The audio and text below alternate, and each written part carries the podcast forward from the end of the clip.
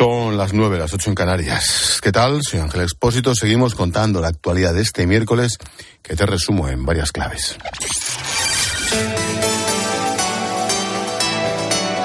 Con Expósito, la última hora en la linterna. Cope, estar informado. Los hutíes de Yemen dicen que Estados Unidos y el Reino Unido han vuelto a bombardear la localidad de Saadá, uno de los principales bastiones en el noroeste del país. Washington y Londres mm, desmienten, no han informado de este ataque que llega horas después de que un destructor norteamericano sufriera un ataque con misiles en el Mar Rojo. Segunda, el ministro del Interior, Fernando Grande Marlasca, ha recibido a la presidenta de la VT, Maite Araluce, por primera vez desde mayo de 2021, hace casi tres años.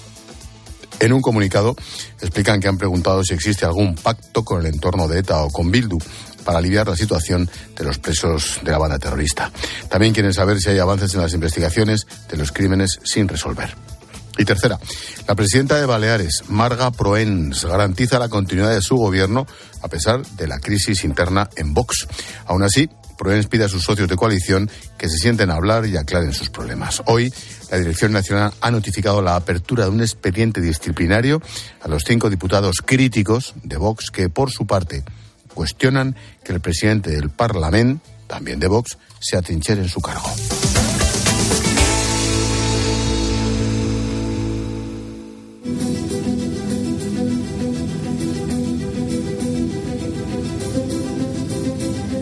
Expósito.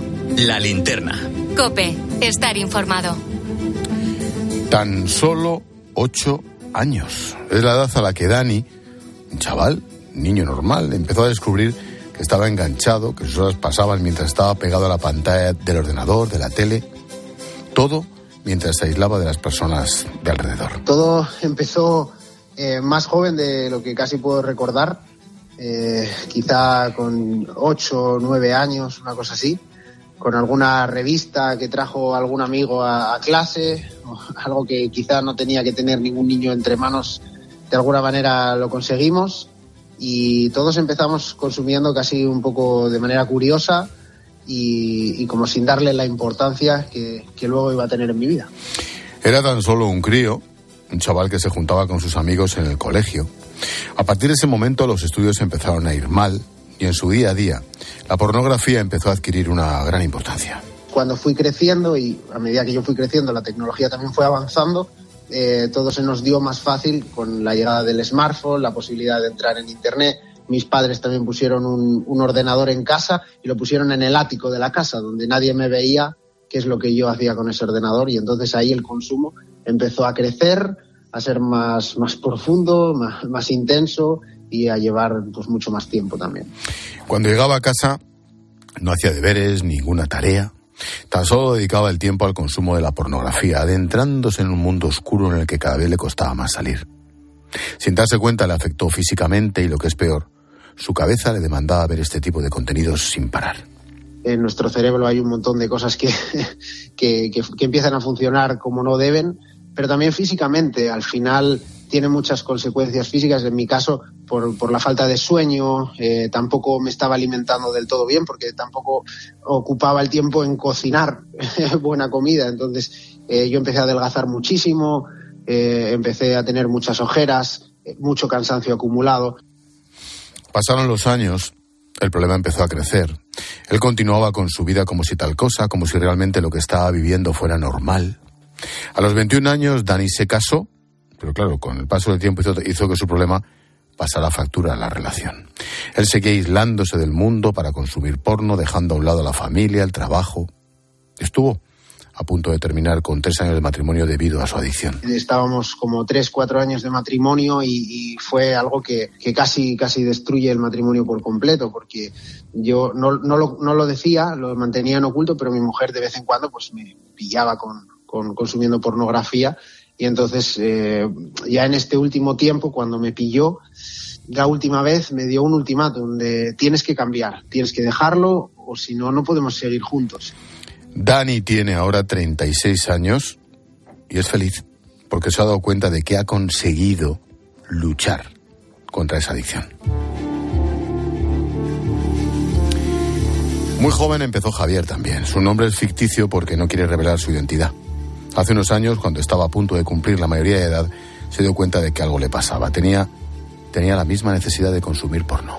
Con 17 años o así, se podría decir, pues que yo no era adicto, pero sí que poco a poco pues lo vi, lo fui integrando en mi rutina, ¿no? A veces no me tiraba horas, pero sé que a lo mejor pues veía pues uno al día o lo que sea, ¿no? La facilidad que en esos años tenía para poder acceder a ese contenido gracias a la tecnología provocó que no tuviera tiempo para nada más que para el porno. Algo le hizo clic en la cabeza y empezó a descubrir que tenía un problemón he estado pues bastante enganchado el tema de, la pornografía y bueno el tratamiento comenzó pues precisamente al darme cuenta de que no era bueno y me ayudó mucho a leer sobre ello y entender pues un poco los efectos que podía tener a nivel eh, psicológico y, y personal. Con los psicólogos, con su fuerza de voluntad, la vida de Javier empieza a ser más normal fuera de adicciones y de la pornografía. Muchos expertos coinciden en asegurar que la adicción a la pornografía es una gran pandemia que está afectando a los estudios, a las relaciones, a otros muchos aspectos. Por ejemplo, le ocurre a Luis. Esto es lo que le contaba al pulpo en Poniendo las calles, aquí en Copé. Pues ahora mismo tengo 19 años y yo creo que la primera vez que vi tendría alrededor de eh, casi 11 o 12 años, no mucho más, o sea, bien temprano yo creo con el internet o con el ordenador eh, era muy fácil acceder a ella y, fue por un amigo que me lo enseñó y desde ahí, desde entonces, y aún sabiendo que era mala para mí, pero por curiosidad. A medida que iba siendo mayor consumía porno en todos los lados, desde su habitación o el baño hasta el instituto, cualquier lugar fuera de casa. El paso del tiempo demostró que no podía dejarlo y que tenía una grave adicción.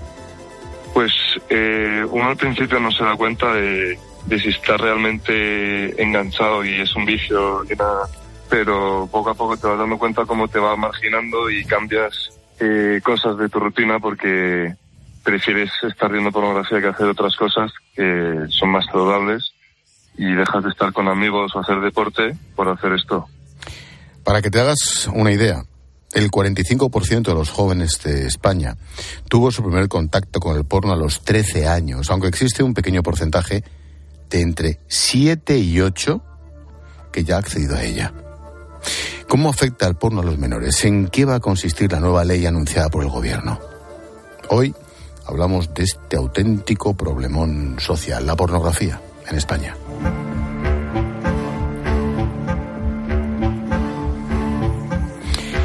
Como te digo, los datos reflejan una realidad muy, muy difícil. Según un estudio sobre pornografía, el 90% de los jóvenes consumen este tipo de contenidos. Tres de cada diez reconocen que acceden diariamente. Luis Ballester es uno de los autores de este estudio.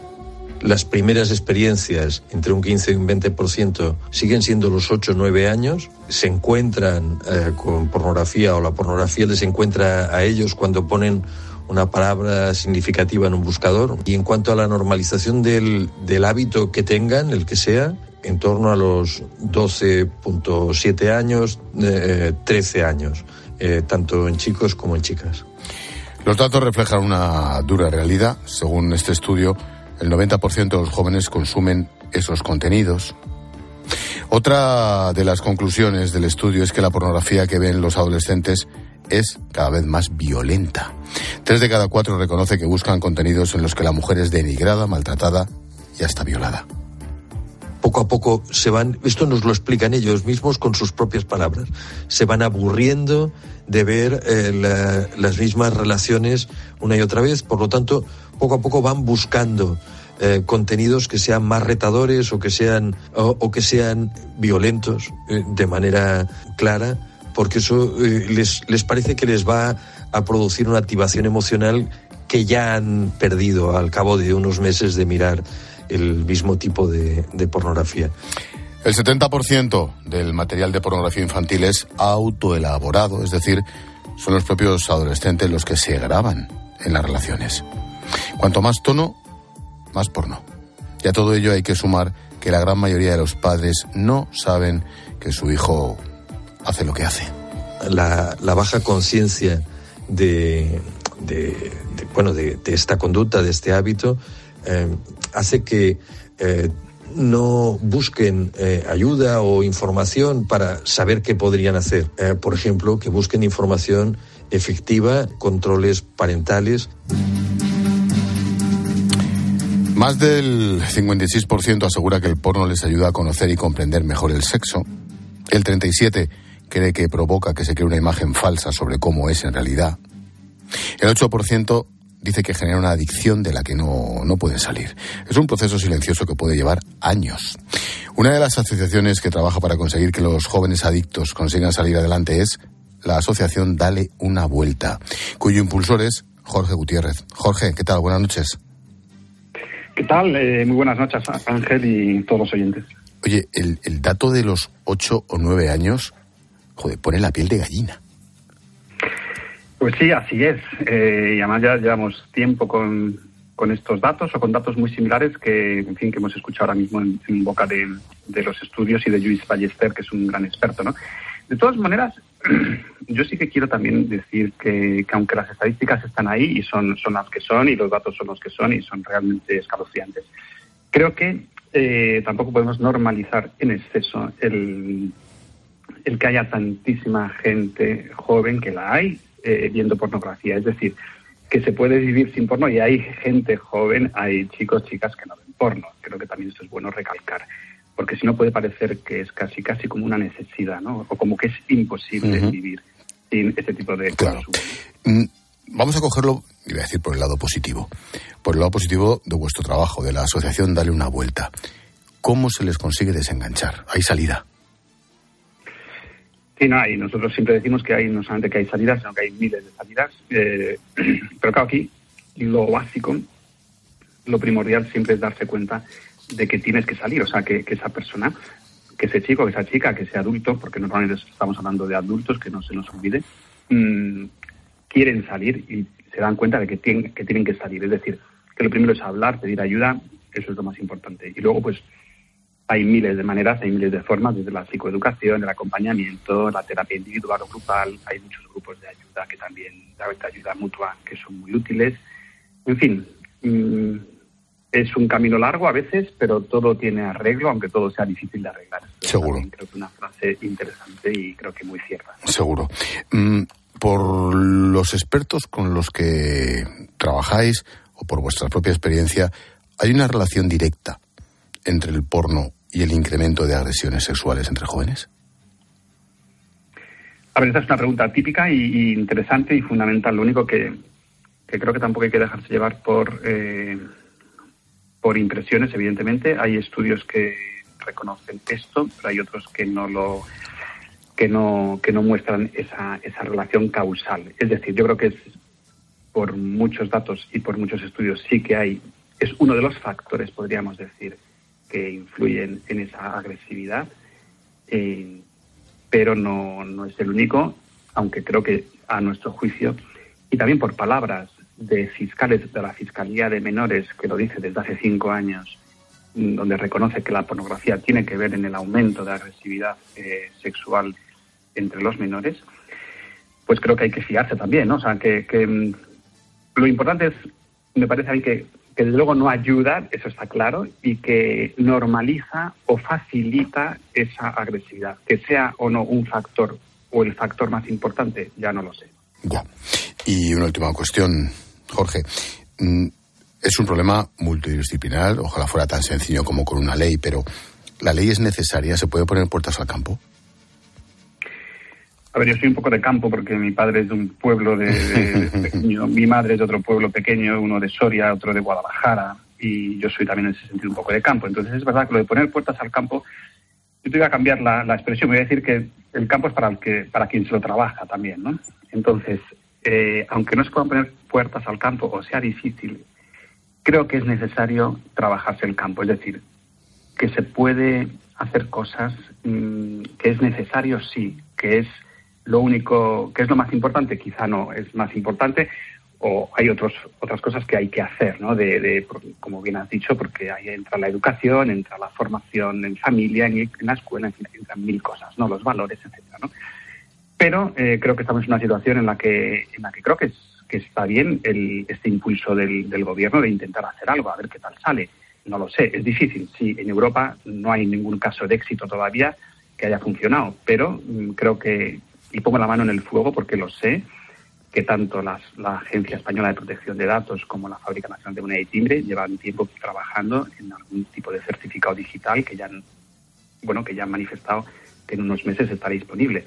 A lo mejor no es definitivo ni es la mejor solución, pero esperemos, probemos y sin con prueba y error, pues también a lo mejor se puede ir claro Todo es avanzar.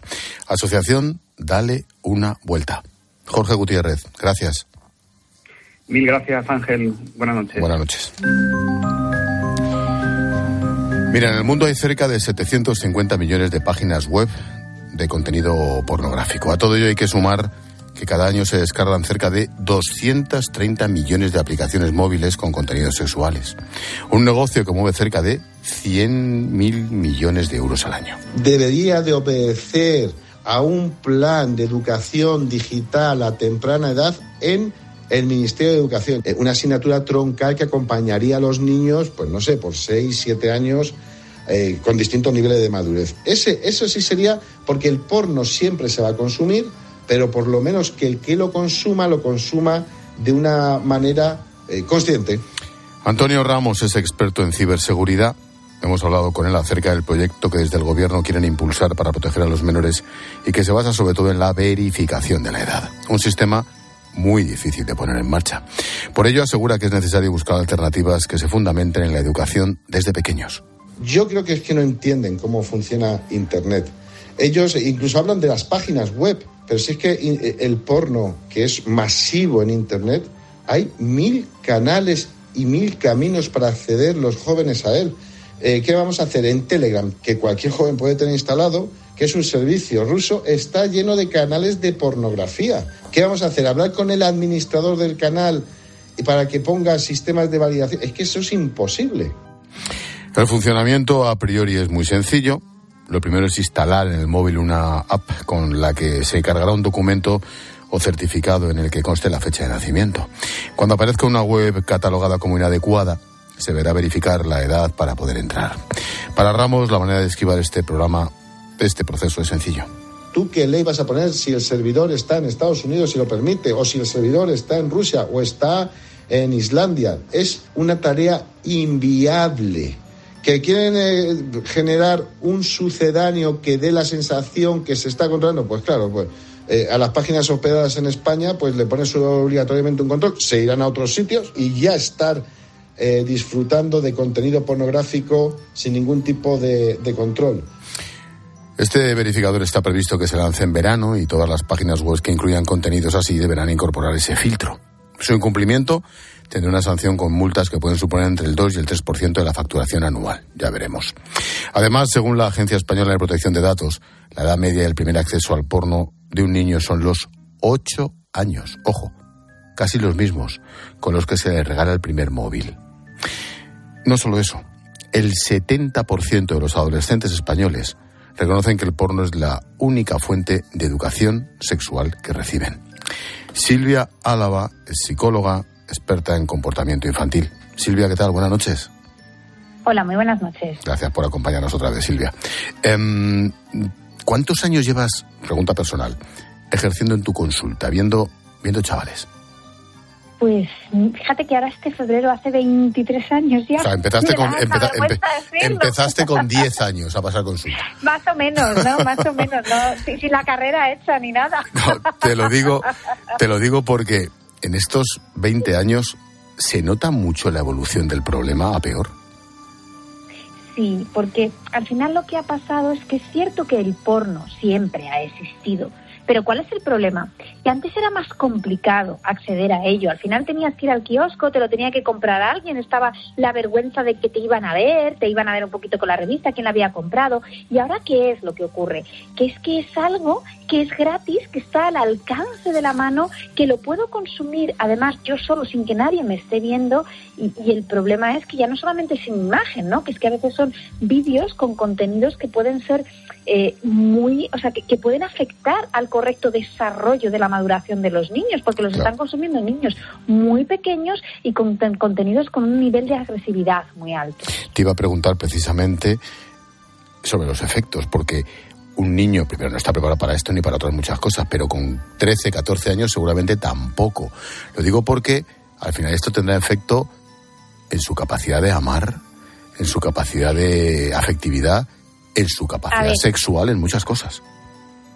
Pues estoy de acuerdo con lo que decía el compañero. Todavía no hay ningún estudio que nos esté diciendo que haya una causalidad, ¿vale? Que esto sea causa y efecto. Uh -huh. Pero lo que sí que sabemos es que estamos hablando de menores que lo que tienen que hacer es que tienen que desarrollar conceptos en su vida como un concepto de lo que es una relación sexual, de lo que es una relación de pareja, de lo que es además una relación sana. ¿Y qué es lo que ocurre? Que la primera aproximación que tienen a las relaciones son este tipo de contenidos que a veces están cargados de violencia, de agresividad, donde en muchas ocasiones la mujer está cosificada. Entonces, ¿qué es lo que pasa? Que en ocasiones se están formando unas ideas en la cabeza de lo que es una relación que no tienen nada que ver con la realidad. Y luego, ¿qué es lo que tenemos que hacer? Ir desmontando todos esos mitos que el porno ha podido ir creando. Claro. Me has respondido en parte en tu primera respuesta, Silvia. La edad media del acceso al porno, no sé si es la media, pero hay muchísimos niños con 8 o 9 años casi a la vez que se les regala el primer móvil. Esto no es casualidad. Pues claro que no es casualidad, porque al final es que estamos regalando un móvil mucho antes del tiempo que están preparados. Fíjate que a veces nos engañamos un poquito, ¿no? Y decimos, claro, no, es que la sociedad ha cambiado muchísimo, los niños han cambiado muchísimo. No, a ver, perdona. Es verdad y es cierto que la sociedad ha cambiado un montón, pero lo que es el desarrollo cerebral, madurativo, emocional y cognitivo de los niños y de los adolescentes no ha cambiado. Y entonces, ¿qué es lo que está pasando? Que les estamos permitiendo que accedan a contenidos antes de estar preparados para poder digerirlos. Y en ocasiones están viendo pues imágenes que pueden llegar incluso a ser traumáticas para ellos. Mm ¿Hay salida?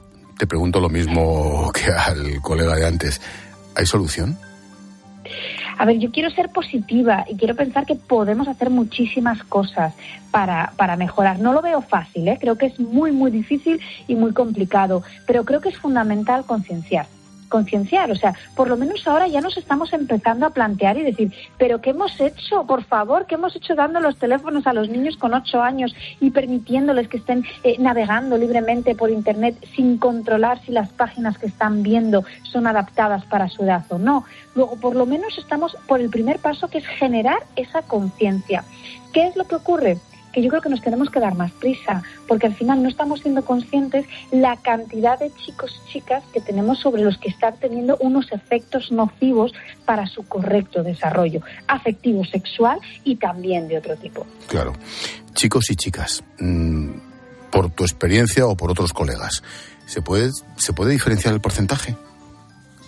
Eh, va a depender mucho, porque sobre todo lo que va a haber son muchísimas diferencias individuales. Pero lo que sí que estamos viendo, ¿no? Que por ejemplo todo esto ha generado en las chicas, bueno, pues eh, que, que, determinadas conductas que pueden ser de celos muy patológicas de su pareja, las estén viviendo como algo completamente normalizado. No, no, fíjate, es que me quiere porque mira lo que me está pidiendo que haga. No, perdona, no te quiere en absoluto, es un inseguro y además lo que te está pidiendo que hagas está rozando el maltrato si no llega realmente a ser un maltrato. Luego hay que tener mucho cuidado por los efectos que está teniendo a la hora de entender ¿no? una relación y a la hora de entender lo que sería una relación sana. Y lo que decías antes, es que el problema que tenemos es que al final, en lugar de hacer correcta una correcta em, una correcta educación afectivo-sexual, les está educando el porno. Y el porno, la parte de la afectividad, la parte de los valores, la parte de los principios, la parte del respeto a mi cuerpo y al de los demás, es que esa no está directamente. Y hay que enseñársela y es necesario que se la enseñemos. Te iba a decir, Silvia, que hablar de valores se está convirtiendo en algo casi revolucionario. Pero tenemos que volver a instaurar los valores, porque luego eh, no nos, mm, queremos ser felices. ¿Y qué es lo que pasa? Que sabemos que cuando tú te alejas de tus valores y de tus principios, compras todas las papeletas para ser infeliz en la vida, para no poder conciliar el sueño porque no estás a gusto y no estás tranquilo con lo que estás haciendo. Entonces es muy importante que esa educación en valores, que en cierto modo parece que se está perdiendo, que la rescatemos, que la volvamos a poner de moda, porque es que además sabemos que es que si no es muy, muy complicado que podamos ser felices. Silvia Álava, psicóloga experta en comportamiento infantil. Qué interesante. Gracias Silvia, buenas noches. Gracias a vosotros. Buenas noches. Adiós. Hoy hemos hablado de pornografía en España. La media del primer acceso a pornografía cada vez es más temprana. Ya hay casos de ocho años. El dato es escalofriante.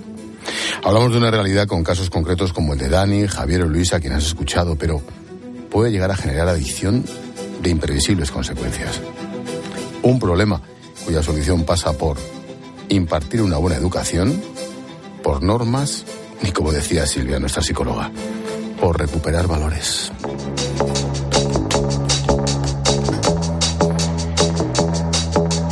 El lazo a nuestro tema del día lo pone siempre Jorge Bustos. ¿Qué tal, George? Buenas noches. Buenas noches, Ángel. Oye, hablamos de estadísticas, hablamos de datos, hablamos hasta de política referido a esto, al, al porno, pero lo de los valores y el respeto, joder, se nos olvida, ¿eh?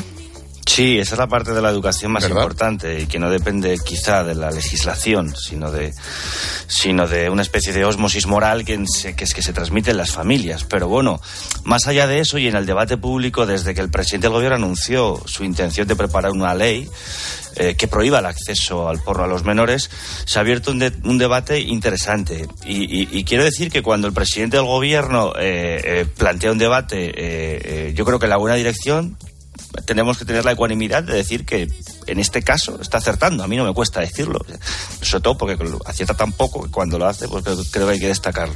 Quiero decir que más allá de que las otras autonomías y otras administraciones ya están poniendo eh, eh, eh, límites al consumo de los móviles, por ejemplo, en las aulas, esta iniciativa del gobierno creo que camina en la buena dirección y que genera un consenso a izquierda, derecha, centro, arriba y abajo en la sociedad y en los padres eh, que es indiscutible. Eh, otra cosa es la cuestión técnica, cómo, cómo consigues que realmente eh, los chavales que tienen un móvil desde los 8 o 9 años no accedan a eso. Porque eso ya es más complicado y vamos a ver cómo si, la ley o la Agencia de Protección de Datos es capaz de desarrollar un software que, que bloquee ese tipo de iniciativas. Pero no podemos olvidar que, sobre todo los menores, los adultos que hagan lo que les dé la gana es su libertad y ahí no me meto y es más, creo que meterse en la libertad de los adultos a la hora de consumir o no consumir porno sería una forma de totalitarismo moralista con la que no estoy de acuerdo. Ahora bien, en los menores, en edades de entre 8 y 11 años, cuando uno de cada cuatro niños españoles de esa edad ya consume porno, en una edad en la que el cerebro está eh, formándose y en la que el consumo de, ese tipo de ficción extrema, porque el porno es una ficción extrema, que deforma la sensibilidad, eh, para siempre quizá, eh, creo que tenemos que abrir un debate nacional, evidentemente, no solo nacional. Supongo que en otras partes del mundo se está debatiendo sobre este asunto, ¿no? Y me parece bien que se haga porque esos niños crecerán de una forma distinta a las generaciones analógicas, de una forma distinta y quizá peor. Sí, es verdad que ya seguramente llegamos tarde, pero que efectivamente de una vez por todas habría que poner habría que meterse en el lío. Bustos, gracias como siempre. Un abrazo. Te espero luego, chao.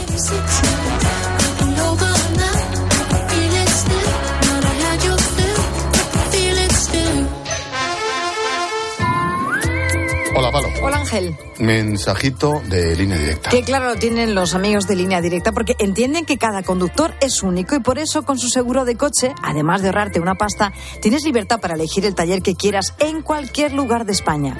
Pero es que además, si es taller colaborador, te garantizan coche de sustitución con servicio de recogida y entrega. Cámbiate y te bajan el precio de tu seguro de coche, sí o sí. Vete directo a lineadirecta.com o llama al 917 700 700. El valor de ser directo.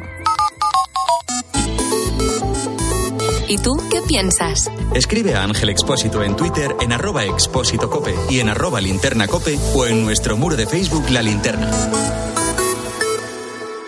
Esta es Laura, más conocida como arroba reparte corazones. Y le encanta repartir, pues corazones. Los reparte en redes, al despedirse. ¡Adiós, corazones! Está continuamente repartiendo corazones. Sí, reparte mucho, pero nada comparado con el rasca millonario de la ONCE, que reparte más de 20 millones de euros en premios. ¿Y eso es mucho repartir? Rasca millonario de la ONCE, reparte como nadie. A todos los que jugáis a la ONCE, bien jugado. Juega responsablemente y solo si eres mayor de edad. Escuchas la linterna. Y recuerda, la mejor experiencia y el mejor sonido solo los encuentras en cope.es y en la aplicación móvil. Descárgatela. Más que 60 consigue un sexy 60% de descuento en tus nuevas gafas. Infórmate en soloptical.com. Soloptical, solo grandes ópticas. Las ofertas solo tres días no duran cuatro días, ni cinco, ni únicamente dos. Las ofertas solo tres días duran eso, solo tres días. Y hay que aprovecharlas para llevarse, por ejemplo, un 2x1 en burger de Angus Miguel Vergara. Llevas dos bandejas por 5,99. En tienda, web y app. Solo hasta el jueves en Supercor, Hipercor y Supermercado El Corte Inglés. ¿Qué necesitas hoy? Precios válidos en Península y Baleares.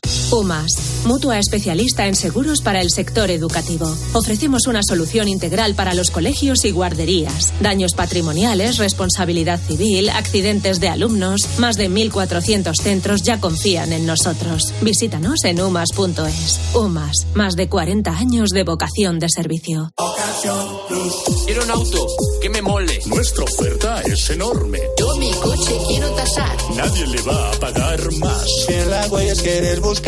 El de Sevilla de Perlas me va. Te lo traemos de saldo está. 15 días para probar, mil kilómetros para rodar. Eliges entre decenas de emisoras. Eliges entre pop, rock y folk. Eliges el lugar perfecto para escucharlo y no vas a poder elegir cómo quieres que sea tu hipoteca. Ahora con las nuevas hipotecas naranja, tú eliges cuántos años quieres de fijo y cuántos de variable. Más información en ing.es.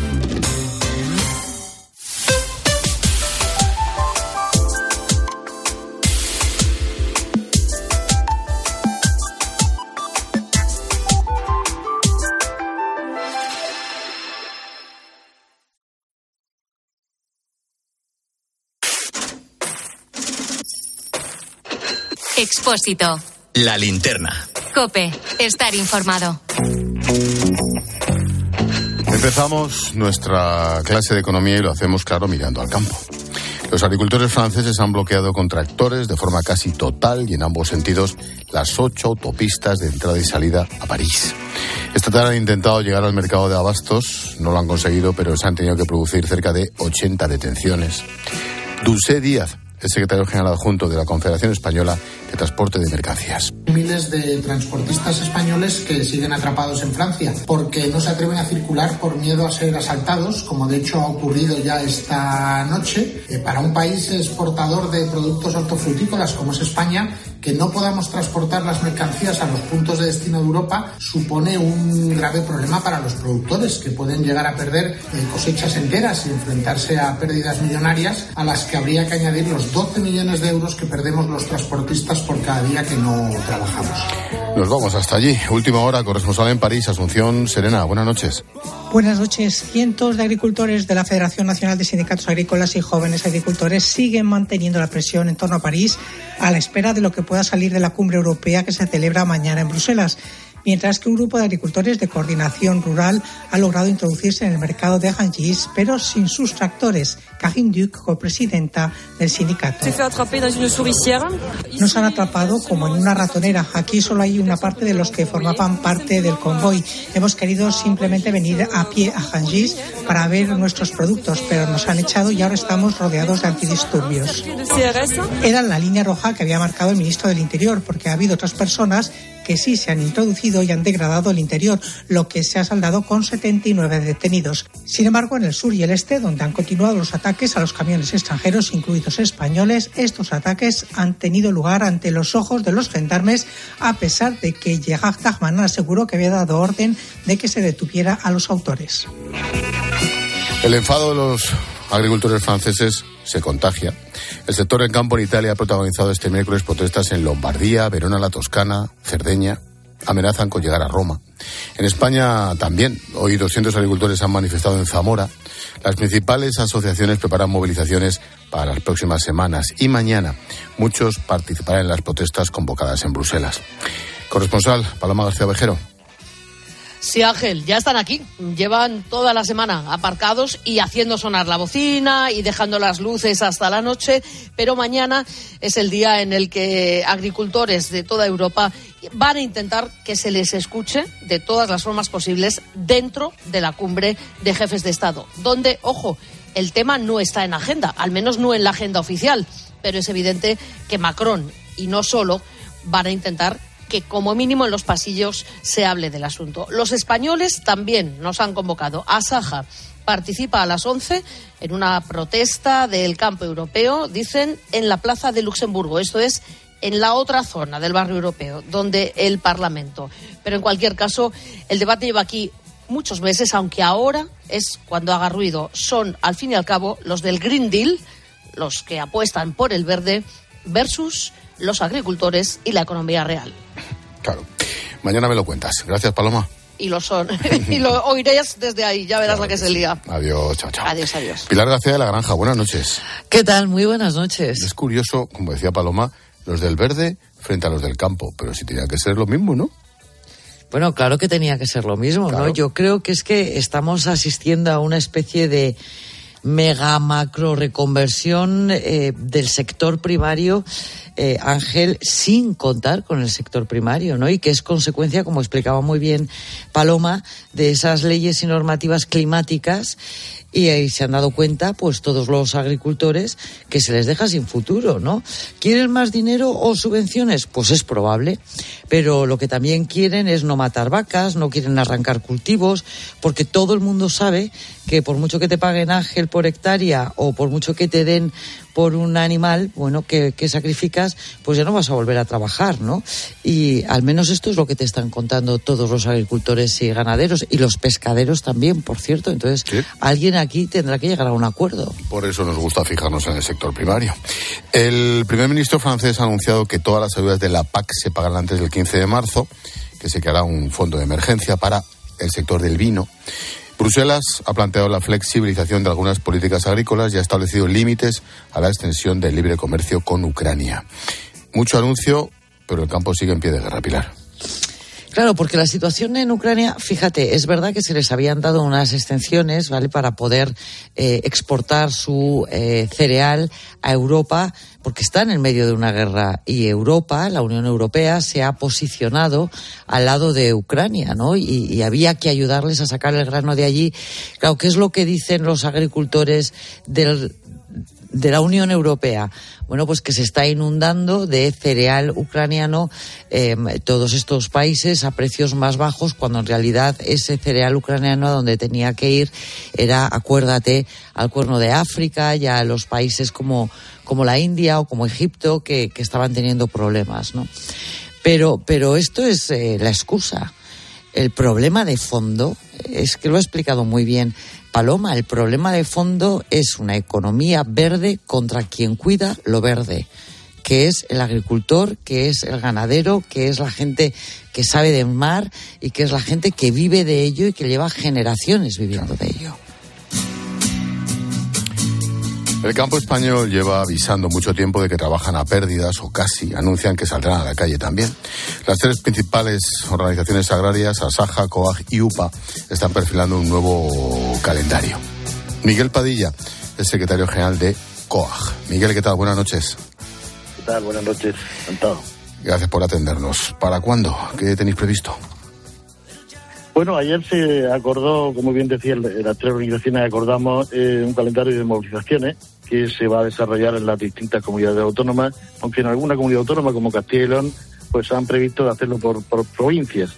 Yo creo que lo que queda de semana y principios de la otra ya tendremos las fechas, eh, porque ahora lo que está, está trabajando a nivel de comunidades, las tres organizaciones, ponerse de acuerdo el día y qué actos son los que se van a hacer. Pero el acuerdo de lo que es movilización ya se tomó ayer, la verdad. Oye, mm, por suerte, en estas cosas no somos franceses, ¿no? Me refiero a, a la actuación de algunos de estos. Sí, bueno, la verdad es que es indignante, ¿no? En los últimos días hemos asistido a unos episodios ciertamente indignantes y yo como representante de una organización agraria pues me siento ciertamente avergonzado.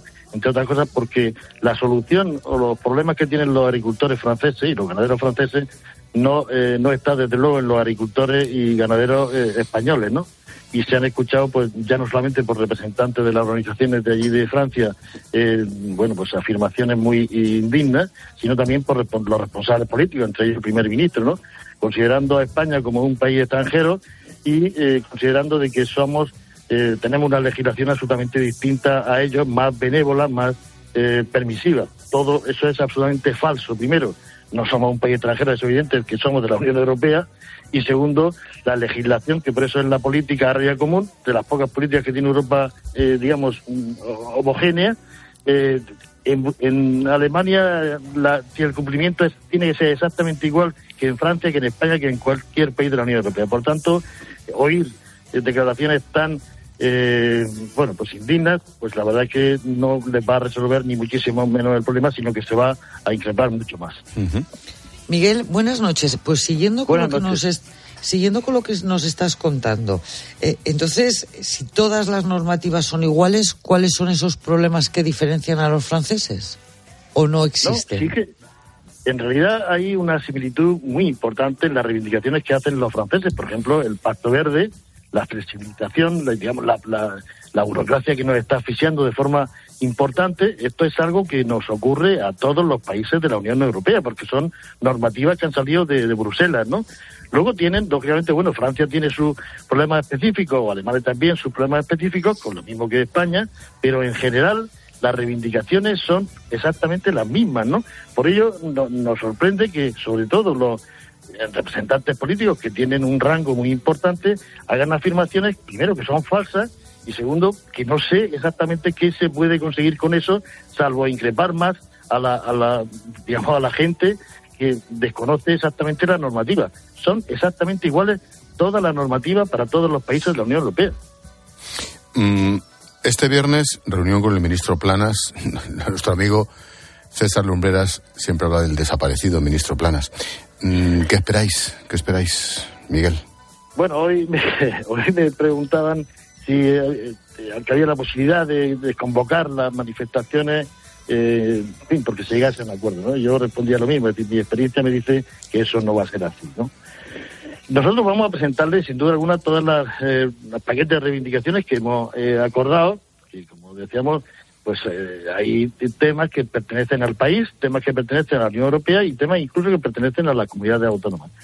Dentro de las reivindicaciones importantes que nosotros consideramos lo más importante ahora mismo dentro de, del sector eh, español, bueno, pues hay muchísimo.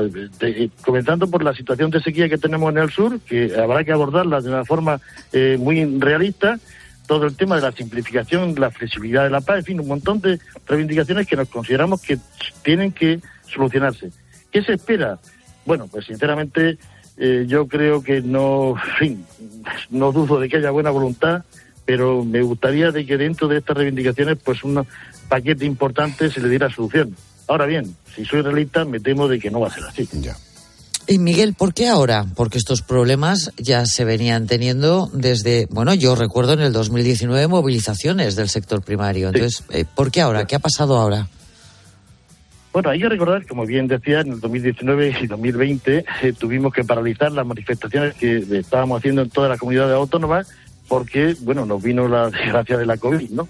En el 2022 hay que recordar la gran manifestación que se hizo en, aquí en Madrid, donde hubo una, una, una asistencia impresionante, y el 2023, coincidiendo con el Consejo de Ministros Informal que se celebró en Córdoba, hicimos también una concentración en las tres organizaciones eh, agrarias las movilizaciones de ahora estaban dentro de la hoja de ruta que tenemos, eh, primero porque esa, esa problemática no se ha solucionado, es decir, esa asfixia burocrática, esa de emanar de la, del Pacto Verde tanta normativa, tantos requisitos y por otro lado no poner ningún requisito a los productos que vienen de fuera, eso no se le ha visto ninguna solución. Es más, se sigue negociando para llegar a acuerdos comerciales que nos hacen pues mucho daño. Por ejemplo, está el Mercosur, eh, que, son países que son Argentina, Brasil, Uruguay Paraguay, que son grandes productores de carne, lo cual supondría que si se llega a un acuerdo, pues volveremos a ser moneda de cambio porque arruinaríamos sobre todo algunos sectores como el vacuno de carne, ¿no? En España. Por tanto, esto estaba previsto en la hoja de ruta. No le voy a negar que posiblemente se haya adelantado, bueno, pues con toda la eh, situación que se ha producido también en otros países con las mismas reivindicaciones que las nuestras mayoritariamente. Esa es la realidad. Pues seguiremos en contacto porque esto no ha hecho más que empezar. Miguel Padilla, secretario general de COAG. Gracias. Muchísimas gracias, muy amable. Buenas noches. Pilar, noticia de esta tarde, la Reserva Federal de Estados Unidos ha celebrado su primera reunión del año bajo la atenta mirada de la bolsa, claro.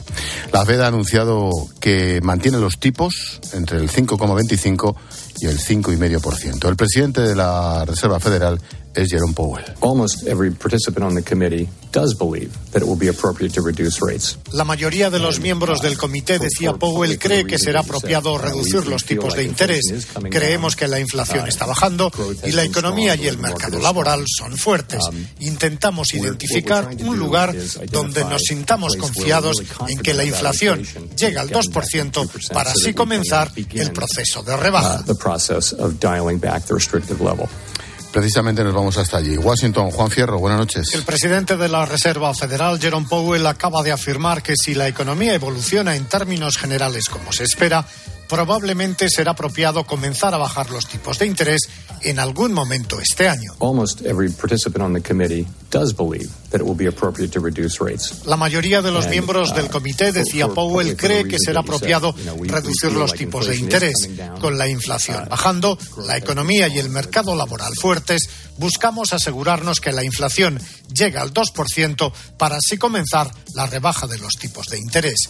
Powell insistía en que probablemente los tipos de interés estén ya en su punto máximo en este ciclo de ajuste. La Reserva Federal decidía hoy mantener los tipos en la horquilla entre el 5,25 y el 5,5%, su nivel más alto de las últimas dos décadas. La pregunta del millón, Pilar, ¿qué va a hacer el Banco Central Europeo?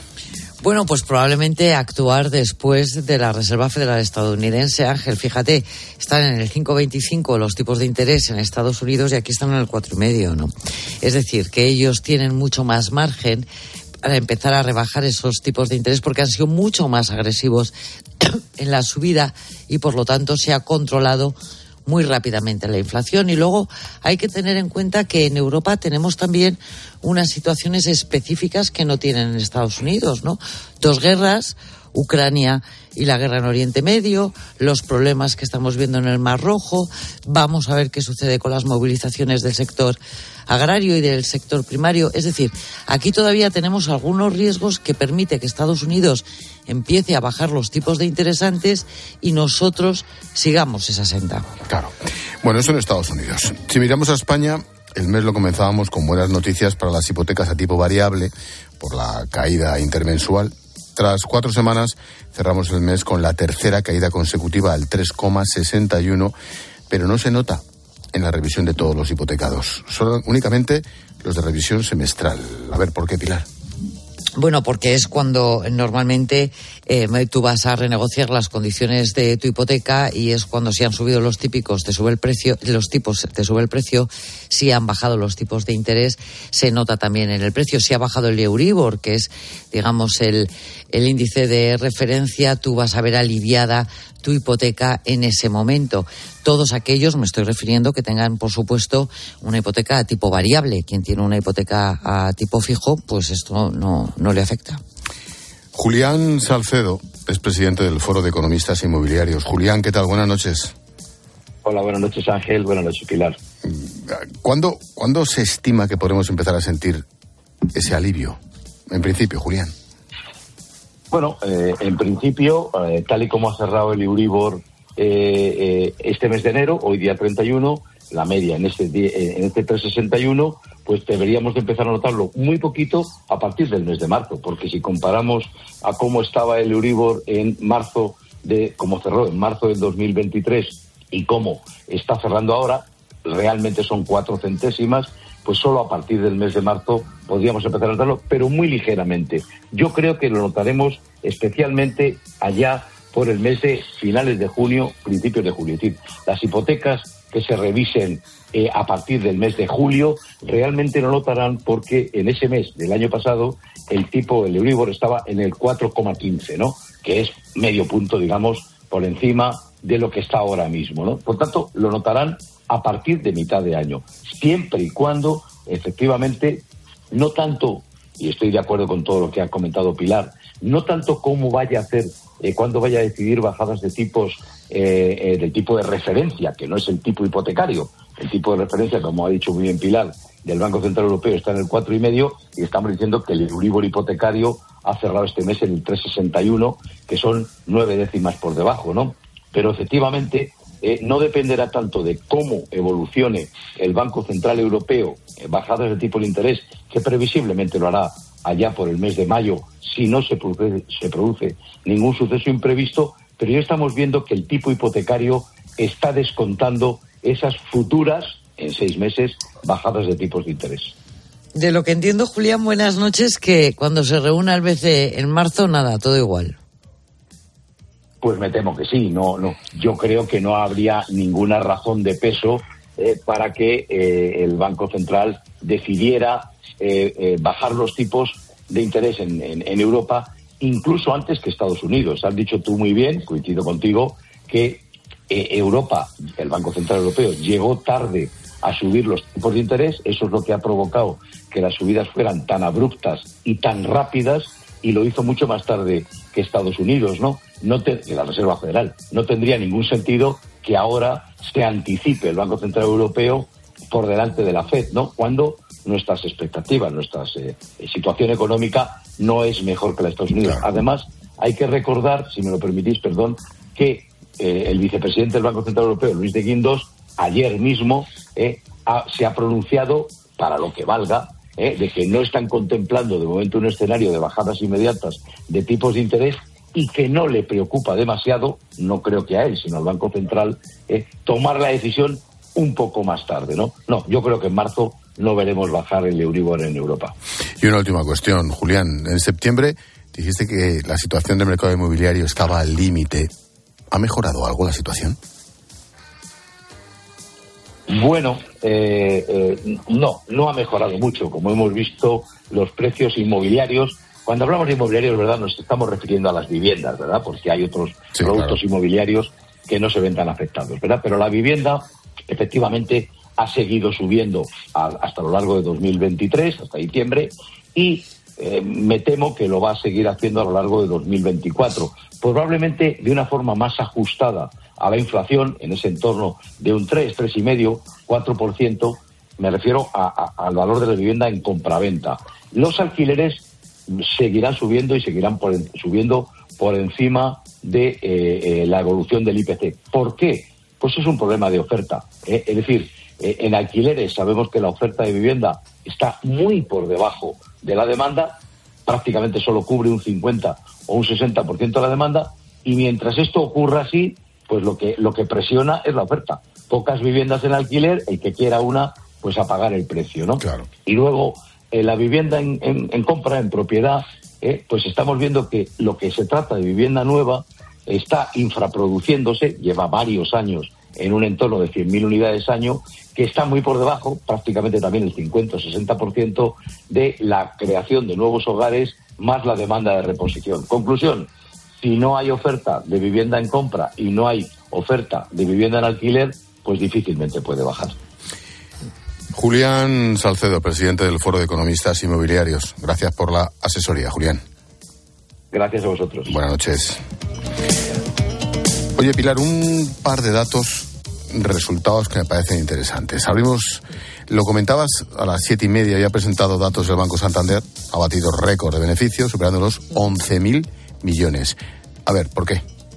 Que se dice pronto, ¿eh? Mira, ayer el BBVA, hoy el Santander, mañana vamos a ver CaixaBank. Bank Inter bueno, también dijiste. Bank Inter, efectivamente, hace el, el, martes, ¿no?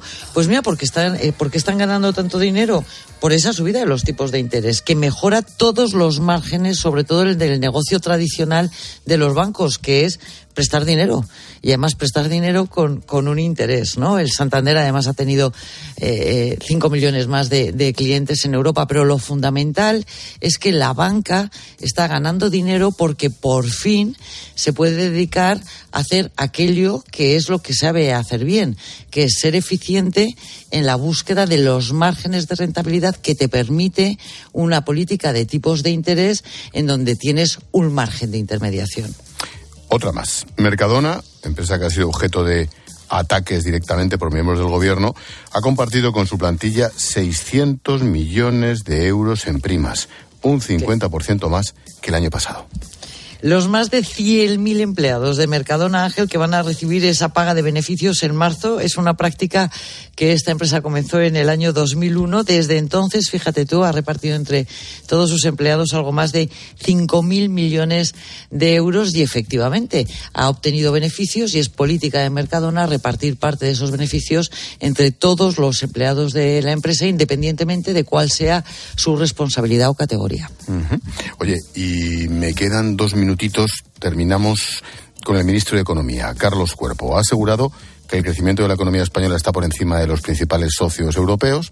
Ha dicho que en 2025 el PIB estará 6,6 puntos por encima del nivel pre-COVID. Escucha. Las previsiones para la economía española que nos está dando en este caso la Comisión Europea son unas previsiones de crecimiento por encima de nuevo de nuestros socios europeos, tanto en el año 2024 como en el año 2025, con un crecimiento prácticamente 6,6 puntos por encima del nivel pre-COVID en el año 2025, frente a las economías italiana, francesa o alemana que estarían por debajo.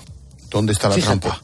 2025, largo me lo fías, ¿no? Vamos a ver qué pasa primero en este 24. Bueno, la trampa está en que en el 2020 nosotros caímos un 11%. Hasta el 2023 no hemos recuperado el, el PIB prepandemia, ese que los países socios y compañeros en la Unión Europea recuperaron entre uno y un año y medio antes, ¿no?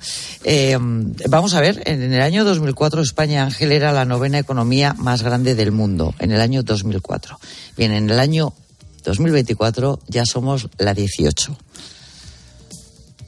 Sí, sí. No, a partir de ahí, pues eso, ¿dónde está la trampa? Claro, o sea, es decir, que se pierde riqueza, se pierde Producto Interior Bruto, la gente es más pobre. En el año 2004 España estuvo a punto de entrar a formar parte del club de los ocho, acuérdate, porque estaba ahí la pelea con, con Italia y era la novena economía del mundo.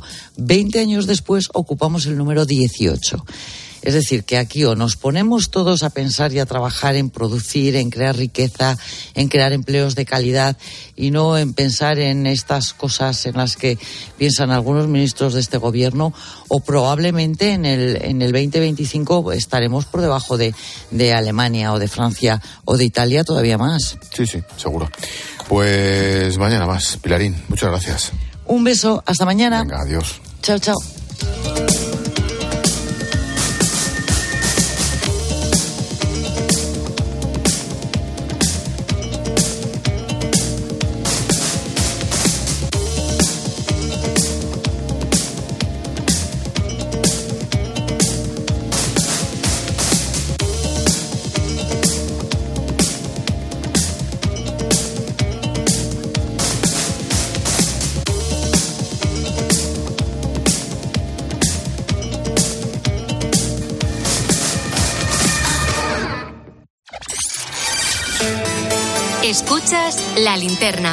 Expósito. Cope, estar informado. En tiempo de juego estamos muy contentos. Sí, señor. Porque esta semana tenemos liga. Son buenísima, ¿eh? Este jueves desde las ocho y media de la tarde en Cope, Getafe Real Madrid. Va a rodar la pelota, está esperando la autorización. Tiempo de juego con Paco González, Manolo Lama y el mejor equipo de la radio deportiva. El número uno del deporte. Y recuerda, la información continúa con Ángel Expósito y la linterna en Cope Más, Onda Media, Cope.es y la aplicación móvil. Te lo digo, te lo cuento. Te lo digo, cada año pago más por mi seguro. Te lo cuento.